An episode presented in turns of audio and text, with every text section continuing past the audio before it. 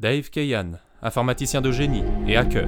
Tu te demandes pourquoi moi aussi je pourrais être la cible de cette bombe Solène Galad, officier des renseignements révolutionnaires. On évacue et on protège les gens poursuivis par les contre-révolutionnaires ou les mafieux en tout genre qui travaillent avec eux. Cycle Kaourantin Gloalen. Piratage. Précédemment, dans Red Universe. L'une d'elles monta encore à l'exacte verticale de l'agent mental qui se prépara à la recevoir. J'étais dans ma capsule Je demandais de l'aide Bien évidemment, Murmura-t-il.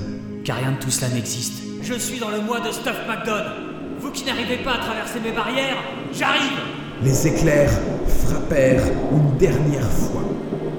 Qui que tu sois, enfoiré Me v'là Hurla l'agent mental en disparaissant dans le ciel Red Universe.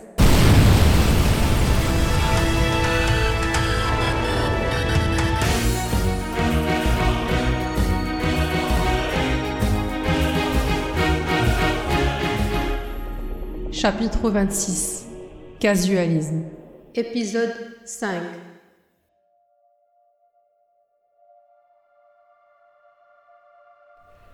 L'agent mental n'était plus qu'à quelques secondes d'atteindre la conscience.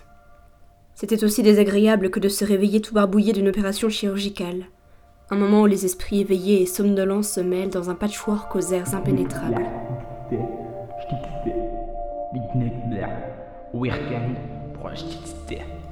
Quels étaient ces sons qui lui parvenaient? Non pas des sons, des pensées à peine voilées, mais au sens incompréhensible. De la panique qui transpirait. C'était quelque chose de facilement reconnaissable, car universel, lié à l'existence de la vie elle-même. Qui que soient ces geôliers, il s'inquiétait terriblement. Un rayonnement lui traversa brusquement la tête, comme des pieux surgissant de nulle part qui transperceraient ses chairs pour le maintenir crucifié. Sous la force de la chose inconnue, il fut repoussé loin dans les profondeurs du sommeil, incapable de remonter à la surface. Pourtant, le moi était toujours actif. Cela faisait partie intégrante de l'entraînement d'un agent mental que de pouvoir exister à plusieurs étages d'éveil, jusque dans l'inconscient. Stuffy tenta de déduire ce qui pouvait l'être de ce premier échec. Ils doivent utiliser une sorte de machine émettant un flux psychique. C'est dans l'idée des amplificateurs que j'avais dans la capsule, mais en bien mieux. Ce n'est pas ceux de Materwan. Je l'aurais su, ils sont maintenant loin. Par contre, si été trouvé, c'est peut-être simplement car ceux-là suivaient l'armada et que je me suis bêtement retrouvé sur leur chemin à hurler partout. Ce sont des manteaux qui parlent une autre langue. Une branche dissidente peut-être Depuis longtemps, les forces mentales accumulaient des preuves de l'existence d'êtres au pouvoir psychique chez les pirates. Il était tout à fait envisageable qu'au-delà de la passe de Magellan, cette mouvance ait pu se regrouper en de puissantes fratries capables de développer ce potentiel et la technologie adéquate. Non, cela ne collait pas. Les pirates conservaient de leur culture nordiste traditionnelle un appétit pour le contact physique. Suffisamment pour considérer les pouvoirs psychiques comme un atout, mais pas forcément comme une arme à généraliser, sans parler des moyens à mettre en œuvre pour concevoir et usiner tout cela. C'était difficile à imaginer. Stuffy observa le rayonnement qui s'atténuait jusqu'à lui. Le repoussoir agissait en profondeur. Pourtant, pas autant que ce que l'on pouvait obtenir avec deux manteaux bien formés. Face à un agent entraîné, cela risquait de fournir des marges de manœuvre aux prisonniers, ce dont Stuffy s'empressait de profiter. Par exemple, ce rayonnement semblait parfaitement homogène en matière de pulsations rythmiques. Par contre, sa diffusion laissait à désirer. Le mental se concentra, modifiant sa forme astrale, s'étirant à en devenir proportionné comme un serpent annulaire, et s'élança. Il fallait faire vite avant qu'une quelconque surveillance ne détecte sa progression. Barre à droite, circonvolution à gauche, double crochet et pirouette.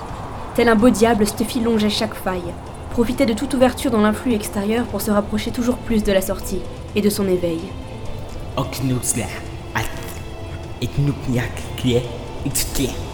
Il dépassait déjà la limite précédente d'où il avait été repoussé.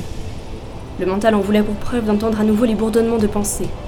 Dans une large et complexe spirale, Stuffy atteignit finalement l'ultime frontière, celle au-delà de laquelle il pourrait se réveiller. Sans attendre une seconde de plus, il s'élança au travers, ne percevant au loin que des tonalités anodines, comme si ses geôliers se sentaient en sécurité. Il n'avait mis personne en surveillance, s'en remettant à l'efficacité théorique de leurs appareils, Grave erreur. murmura l'agent mental en ouvrant les yeux.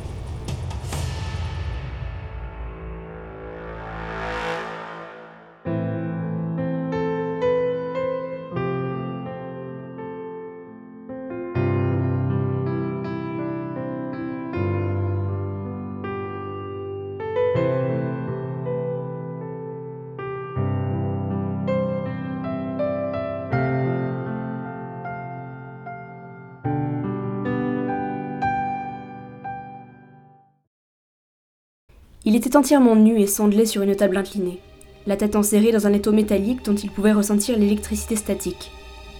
Au-dessus de lui, une sorte de grande araignée incrustée dans la structure descendait jusqu'à quelques centimètres de son visage, s'ajustant en permanence tel un objectif qui ferait continuellement le point.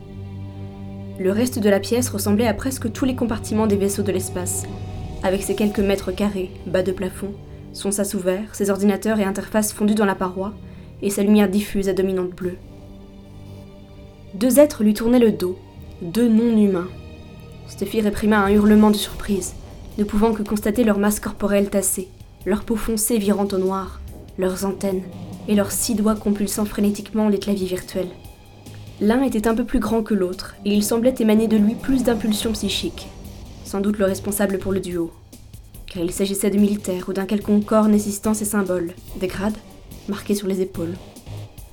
Brusquement, tous les senseurs pointés sur son visage refluèrent, et l'espèce d'araignée électronique poussa un croissement qui se révéla être une alarme, alors qu'elle se repliait dans le plafond. Les deux individus tournèrent vers lui de larges yeux globuleux jaunes que l'absence de nez et un goitre disproportionné mettaient encore plus en évidence. Steffi secoua ses liens. Rien à faire. Il était solidement attaché. Plus d'autre choix que d'attaquer. Tentant le tout pour le tout, il abaissa ses barrières et lança un balayage mental direct sur le chef, celui au potentiel psychique qu'il estimait le plus important. La technique de combat basique. Neutraliser d'abord le plus fort pour s'occuper du plus faible ensuite. L'individu reçut la projection de plein fouet, et pris par surprise, ses défenses se brisèrent net sous l'impact. Steffi n'en revenait pas d'avoir atteint si facilement sa psyché profonde. Merde, c'est incompréhensible là-dedans. Ils ont une manière différente de concevoir les idées et ça va être difficile de m'y retrouver. Commenta Stuffy. Il n'eut pas le temps de pousser plus loin son analyse. Le second prenait à sa ceinture une poignée surmontée d'une sorte de chose ovale. Pas besoin d'être devin pour y voir une arme de poing. L'autre leva l'objet, visa Stuffy, et s'effondra, foudroyé par un tir de son chef. L'agent mental souffla. Les contrôles physiologiques ne se différenciaient pas tant que cela des humains, il avait même cru déceler une forme de soulagement dans l'esprit qui l'asservissait. Les liens entre collègues semblaient aussi chaotiques ici qu'ailleurs. Il fut plus corsé de l'obliger à défaire ses attaches, qui fort heureusement étaient toutes contrôlées par un connecteur sur le côté de la table. Quand Steffi était sortie de l'université mentale, une promotion ou deux avant celle célèbre de Ranato et Fabio Uli, piloter un être vivant n'était possible qu'avec quelques batraciens et encore. Il avait été dans les premiers du programme pilote des forces mentales à mouvoir le bras ou la jambe d'un autre. Mais maintenir ce Nel Kowal ou quelque chose d'approchant sous sa coupe était un exploit dont il ne se serait jamais cru capable. Son nouveau corps était probablement la clé de cette performance. D'une manière ou d'une autre, la matière organique composant son cerveau de chimère permettait une plus grande fluidité des connexions, et par conséquent un pouvoir accru. Il contourna le chef hiérarchique du laboratoire et coupa l'alarme par un petit bouton fiché dans la paroi. C'est bien celui-là, hein, bonhomme? Bon, donne-moi ton machin. Rouge, on tue, vert, on assomme. Ça, ça me parle. Dans un éclair bleu du paralyseur, le Nalkewal s'effondra, tandis que Stuffy passait déjà le sas, arme bien tendue.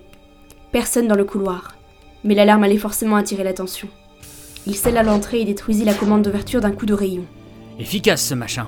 Bon, mon Stuffy, mission 1, trouver un abri en évitant de se faire repérer, et mission 2, Il jeta un œil à son torse musclé couvert d'un duvet châtain clair, puis ajouta ne plus me retrouver à poil.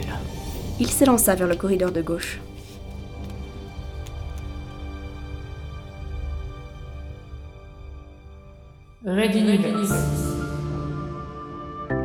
À suivre.